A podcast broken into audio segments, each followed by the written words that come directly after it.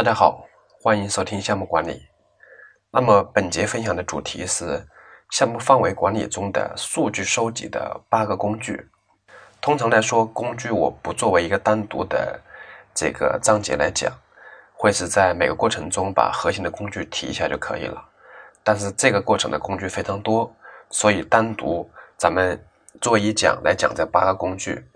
这八个工具分别是这个头脑风暴、访谈。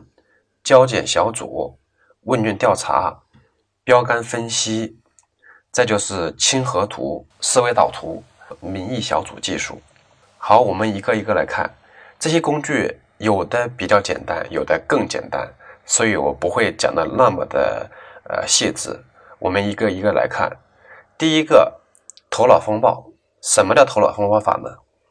就是。采用这个会议讨论的形式，就是我们的参会者畅所欲言，各自发表自己的意见，不要去这个诋毁啊，不要去压制他们，让他们互相的交换想想法，激发灵感，结合大家的想法来提出一个更合适的解决方案出来。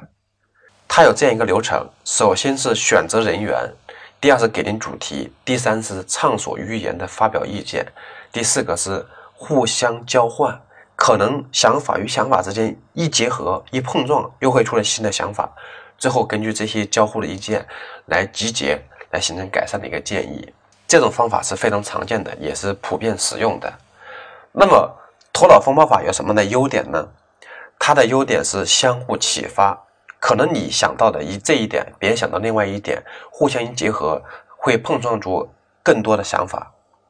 那么它的优点是简单容易操作，它能够集思广益，结合团队的智慧，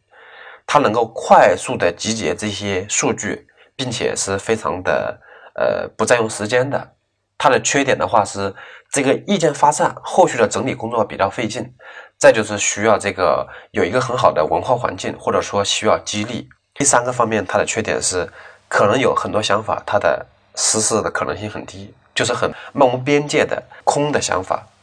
好，那么头脑风暴法在工作中怎么保证它实施呢？一个核心词就是要鼓励，要鼓励大家发表意见。好，第二个工具的话就是访谈。访谈就是通过与相关方直接交谈的形式来获取信息的一个正式或非正式的方法。那么访谈的话有很多访谈的节目，对吧？最有名的，我想大家知道的应该是《鲁豫有约》。这个访谈节目就做得非常非常好。它的典型做法的话是向被访问者提出预设的或者说即兴的问题，所以这个对主持人呢，这个访谈者的要求是很高的。那么这个访谈有一些技巧，当然了，访谈不是我所擅长的，但是我知道这些访谈节目的话，他问问题的技巧，他会遵循这样几个的一个呃步骤。首先，在还不是特别融洽，这个氛围还不是特别的放松的情况下，他会问一些非常开放性的问题，比如说这个事情你是怎么看？这种非常开放的，没有所谓的正确不正确的答案，就是为了激发大家去思考，去跟他沟通和讨论。那么，因为你访谈的话，希望问出一些很更有价值的信息出来的嘛，所以他会让你去做一些选择性的问题，比如说。面对这样一个机会，你是选择去还是不去？你是会选择出国发展还是在国内发展？那么这种选择性的这些问题。那么后续的话要深入挖掘的话，会问这种叫做判断题，或者说叫确认题。我可以这么理解吗？把自己的陈述说出出来，让别人回答 yes 还是 no。所以的话，它是循序递进的啊，要根据这个访谈的一个状态去深入的挖掘。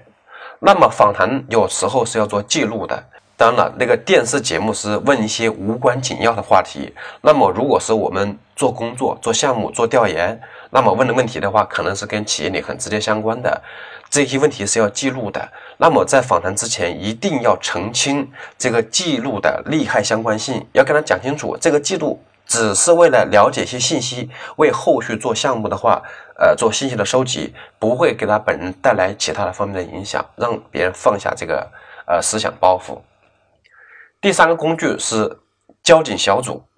交警小组的话就是以分专题的形式，按相关方和主题的专家，让他们对相关的产品、服务或者成果进行一个集中的讨论。所以，这种交警小组的话，就是呃分组式的讨论，需要有这个引导者，或者说有主持人。比如说，主持人要不断的进行这个抛问题了，进行深入的挖掘。那么，这个相对来说，这种形式比较简单。第四个就是进行问卷调查。那么，问卷调查的话，是在事先已经设计好的一个调查问卷表，进行对受访者进行一个多样化的信息的采集。那么，它是它适用于这种呃需要调系的信息源是非常广泛的，呃，需要快速的完成调查，呃，还有这种受访者的位置啊、地理位置啊，可能比较分散，它需要多方面的取样，那么就适合用问卷调查。现在这种问卷调查的形式的话。越来越难以实施，因为问卷调查的话，你需要进行这个多元化采集的时候，在所难免会采集到那些陌生人的样本，那么大家通常是不太愿意配合的，即便是你给予一定的奖励啊、好处啊，大家也可能不太愿意参与这个事情，而且这个调查的信息的话，真实性也很难保障。第五个是进行标杆对照。这个标杆对照在所有这些工具里的话是最专业的一个，而且这个实施的难度也非常非常的大。所谓的标杆对照的话，是选定一个标杆的产品，进行一个实际的对照分析，从而识别出最佳实践的这些方案，已经形成改进意见，为我们后续项目的实施提供这个依据。那么对标的话，包括。竞争产品的质量水平的、工艺水平的、工性能、成本的优异点呢，还有需要规避的问题啊等等，都需要进行信息的一个调研和收集。那么对标分析在汽车行业产品开发的时候，它是一个非常专业和复杂的事情。那么这里我想稍微多讲一点点，因为这个比较难。首先的话，要建立项目的工作平台；第二步的话，要选定目标车；第三步的话，要做前期的准备工作。第四步的话要做整车的分析检测，第五步的话要做样车的拆解及检测，第六步的话要做加工工艺及材料的分析，第七个的话要做样车的成本的分析，第八个的话要进行一个试验检测，出评价结论。我这里说的一二三四五六七八，你看到非常非常简单。实际上，比如说检测工作、拆解工作都是非常耗时的，非常占用人员的时间和精力的。就包括成本分析也是非常具有挑战性和难度的。比如说成本分析包括哪一方面？原材料成本、制造成本、存储的成本，还有这个实际的整车成本，还有市场售价的分析，还有价格空间的分析等等很多方面。那么这个咱们是语音课，呃，就不用讲的那么细了。这个。标杆分析的话是一个非常复杂的内容，有机会我们做线下课的时候再做详细的分享。第六个工具就是亲和图，这个可能大家接触的是不是太多，所以还是要解释一下。所谓的亲和图是对大量的创业数据进行分组，以便进一步的审查和分析、归纳它属于哪个方面的，比如说。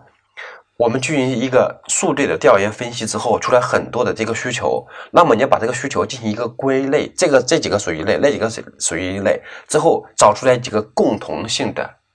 比如说最后我们分出来一阶的需求、二阶的需求、三阶的需求是什么样的，或者说三阶需求总结成二阶，总结成一阶，就是这种金字塔形式的一种模式。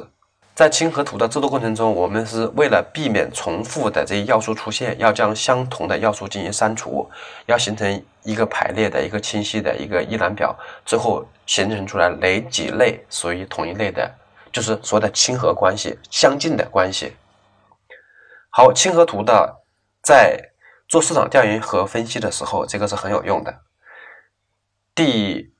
七个工具就是思维导图。思维导图的话，就是相当于这个结构树的一个形式。比如说，我们项目目标包括哪一方面？包括这个呃进度的目标、质量的目标、成本目标、预算的目标、收益的目标。好，质量目标又往下分，有整车的目标、零部件的目标，还有产品生产过程的目标。那么整车目标又包括外观的目标、工信的目标等等，一直往下分，就是组织结构图的形式，或者叫树状图的形式，或者说发散思维的形式。思维导图有专门的工具软件来支持的，有很多类的软件都比较好用的，大家可以自己去找。好，第八个工具的话是这个叫民意小组技术。那么民意小组技术的话，和头脑风暴的形式基本是一致的，只是它有一个导向性的一个作用，就是比如说它具体的实施步骤，一般来说会分为这这四个步骤。第一步的话是向集体提出一个问题，就是作为主持人来导向性的提一个问题，大家想，大家思考这个问题你怎么想的？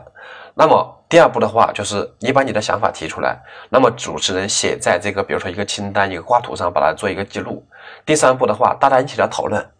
呃，认为这个想法比较不错，那个想法比较不错，完了之后，或者说那个做一个呃排序，那么这个排序到第四步了，大家就是打分，你认为这个想法排在第几位？以积分的形式，还有或者以递进的形式，积分的话就是是一分、二分、三分、四分、五分；递进的形式就是我把它排在前面，我排在后面。最后的话选出来更好的一个方法。那么这种方法的话和头脑风暴基本是一致的，只是说有一个引导的过程。